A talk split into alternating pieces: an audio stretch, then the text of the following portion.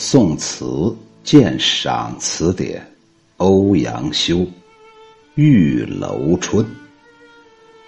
玉楼春，欧阳修。尊前拟把归期说，欲与春容先惨夜。人生自是有情痴，此恨不关风与月。离歌且莫翻新阙，一曲能教长寸节。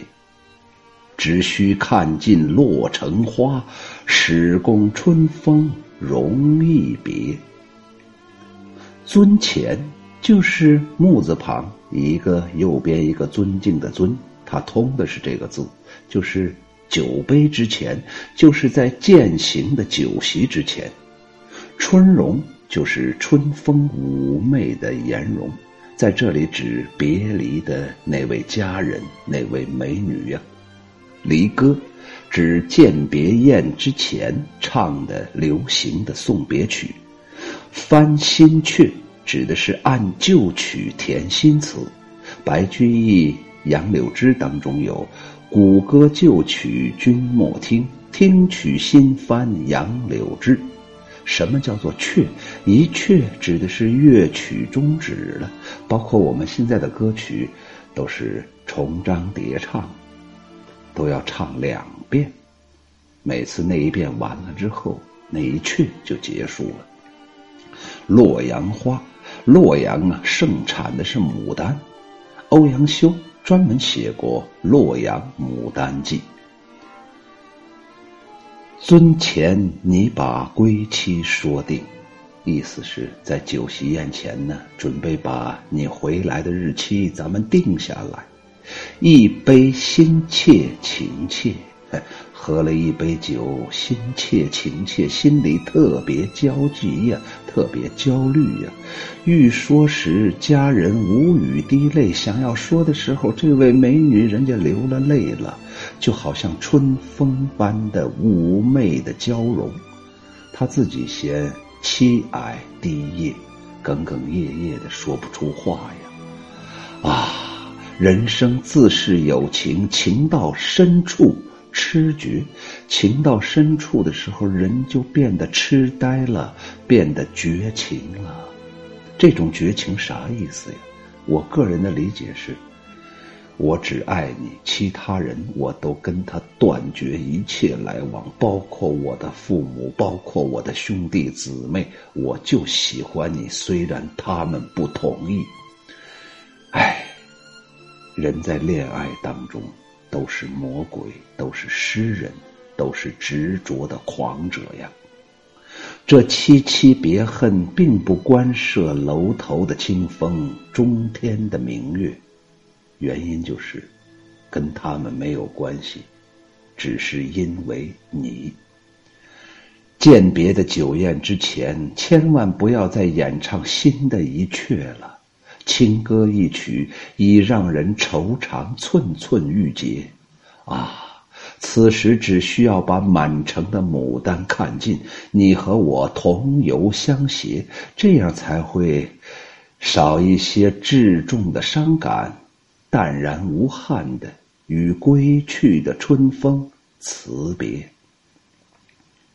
这首词的开端叫做“尊前拟把归期说，欲与春容先惨夜”。这两句是对眼前情势的直接描述，同时他的遣词造句的选择和结构之中，词中又显示出了一种独具的意境。尊前，本来应该是非常欢乐的场合呀，春荣又该是何等美丽的人物呢？然而尊前所要说的却是指向离别的归期，于是尊前的欢乐与春荣的美丽，一下子变成伤心的惨夜了，凄凄惨惨的枯叶呀！这种转变。和对比当中，隐然就可以见出欧阳修对美好事物的爱赏，那种怜爱，那种欣赏，和对人世无常的悲慨。当这两种情绪交织在一起的时候，那是多么的痛苦啊！说到这儿的时候，秋雨荷塘穿插一下：人生因为这一点充满了无穷无尽的遗憾呢。归期说之前所用的乃是“泥巴”两个字，而春荣惨叶之前所用的则是“玉宇”两个字。这首词表面上虽然看起来有点重复，然而这之中所包含的两个不同的层次，你把仍然只是心中所想，而欲语则已是张口欲言之际，张开嘴巴想要说了。这两句连在一起，反而更加容易看出对于。指向离别的归期，有多少不忍念及和不忍道出的婉转的深情，实在是不忍心想，实在是不忍心说呀。因为到底有没有归期，到底还有没有重逢的日子，这都是不确定的。至于下面那两句“人生自是有情痴，此恨不关风与月”。是对眼前情势的一种理念上的反省和思考，而如此，也就把对于眼前的一件情事的感受推广到了对于整个人世的认知的水平上来了。所谓“人生自是有情痴者”，古人有云：“太上忘情，其下不及情。情之所钟，正我辈呀。”什么意思呀？就是古人说，真正道德高尚的、站在绝顶上的那些高人，人家就没有什么真正的情感了。就好像庄子所说的：“哎，与其相濡以沫，还不如相忘于江湖。可何必要有那么多的情感呢？”可是我们普通人呢，正是我辈呀，我等人恰恰是陷入到了情海当中不能自拔呀。所以，况周仪在他的汇风词话当中就曾经说过：“无关风雨，无览江山。”常觉风雨江山之外，别有动无心者。意思是，你看我整天也在那儿看风风雨雨，在那儿游览四处的江山，可是常常在那风雨江山之外，还有很多让我心动的东西呀。这正是人生自有情痴，本来就跟那风月没有一毛钱的关系。所以说，人生自是有情痴，此恨不关风与月。这两句虽然是理念上的思索和反省，但事实上却是透过了理念，才更加容易看出深情之难解呀。有情人在一块相聚了，就等于在感情上结了一个疙瘩，是一个死结，再也打不开了，所以很难解决呀。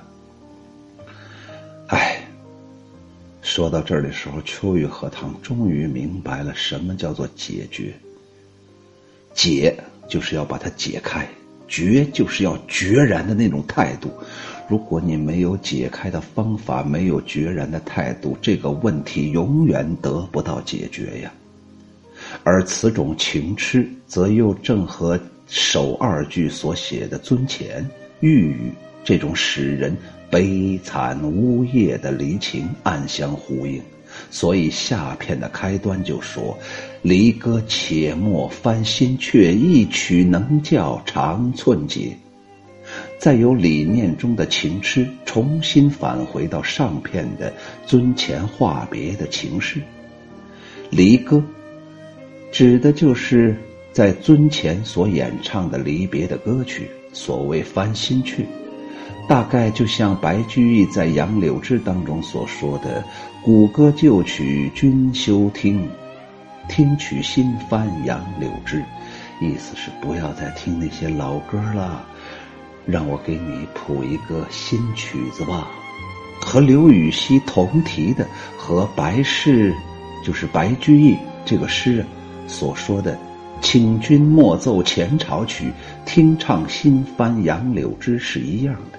可见大家在这一瞬间的感觉是相同的。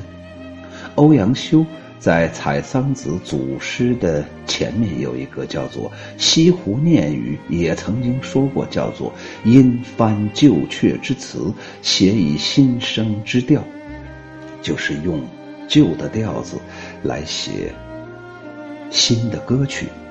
大概就像《阳关旧曲》已经不忍再听了，离歌新阙也是一曲能叫愁寸结呀。哎，说来说去还是说一件事情：人在分别的时候啊是非常痛苦的。为了不增加痛苦的情怀，还是唱新歌吧。我们还是展望。也许根本就得不到的，也许就是自欺欺人的美好的未来吧。前句的“且莫”这两个字，这种劝解之词写得如此叮咛恳切，正足以反衬后句“长寸节”的那种哀痛伤心。两个分别的人，你劝我，我劝你，这种表层的劝解。根本解决不了感情上的疙瘩呀！最后两句突然一下子扬起来了，写出了“只需看尽落成花，始共春风容易别”。哎，怎么可能会有这种豪兴呢？欧阳修的这一首《玉楼春》。明明蕴含着很深重的离别的哀伤和春归的惆怅，然而却偏偏结尾写出了如此豪荡的句子。这两句，他不仅要把洛城花完全看尽，表现了一种浅玩的异性，也就是一种很不负责任的态度，也就是一种苦中作乐的情怀。而且他所用的直虚和始共。这种口吻极具有豪情、壮烈，然而落成花却毕竟有尽，就是有开尽的时候，有凋零的时候。春风毕竟要别，我们毕竟要在这美好的春天分别。因此，在豪荡之中，其实隐含了更加沉重的悲慨。所以，王国维在《人间词话》当中。论及到欧阳修的这几句的时候，说，在豪放之中有沉着之志，所以尤高。就是在豪放当中，更加显示出那种内心的沉痛，甚至是情感的沉沦。这恰恰是这首诗高妙的地方。秋雨荷塘啰嗦两句，这首词啊。有两句人们特别喜欢，就叫做“人生自是有情痴，此恨不关风与月”。我遇到了你，这一生就算是结束了。我属于你，你属于我，跟天上的这轮月亮，跟此时此刻的这阵春风没有任何关系。在没有任何条件的基础上。没有任何理由的情况下，我就喜欢你，你怎么办吧？最可悲的是，最伤感的是，最让人惆怅的是，对方也像你喜欢他那样喜欢你呀。最后是一种劝解之词，说好了，好了，不哭了，不闹了，咱们还是。想想好事情吧，毕竟现在鲜花盛开，毕竟现在有春风吹来，我们可以看一看鲜花，我们可以感受一下春风。我们在看花、感受春风的过程当中，慢慢的能消耗自己一点惆怅的情怀。可是越这样说，越显得。不能够让自己快乐呀，越能显示出痛苦何其深在。《玉楼春》，欧阳修。尊前拟把归期说，欲与春容先惨夜。人生自是有情痴，此恨不关风与月。离歌且莫翻新阙，一曲能教长寸节。只须看尽落成花，始共春风容易别。哎，不行，我还得把这首词啊再解读一下。尊前拟把归期说，意思就是，哎，在送别的酒席宴前呢，我真的想说一说，我什么时候回来？你真的想问一问，我什么时候和你再相逢？可是欲与春容先惨夜，想要说的时候，唉，双方都哭了，哭的是呜呜咽咽。为什么呢？本来就不想分别，非要分别，这是第一重痛苦；第二重就是分手了之后何时相逢，这是一个不不知的定，不知道的一个一个事情。到底什么时候相逢，根本就无法预料。也许此生真的很难见面了。就好像我现在送一个朋友到美国去旅游，和送一个朋友去参加一场战役，哪一个是真正的愉快和高兴呢？人生自是有情痴，此恨不关风与月。哎呀，这句太美了，美到啥程度？美到所有人都知道，或者虽然你背不下，但是你一听，哦，这句话我知道，有这么一首是在中国的诗词当中有这么一句，太深刻了。那意思就是，我的眼中只有你，跟其他的没有任何关系，我毫无条件的、毫无保留的，就是喜欢你。跟风和月这些美好的场景没有关系。我喜欢你，并不一定非得在一个咖啡屋里头。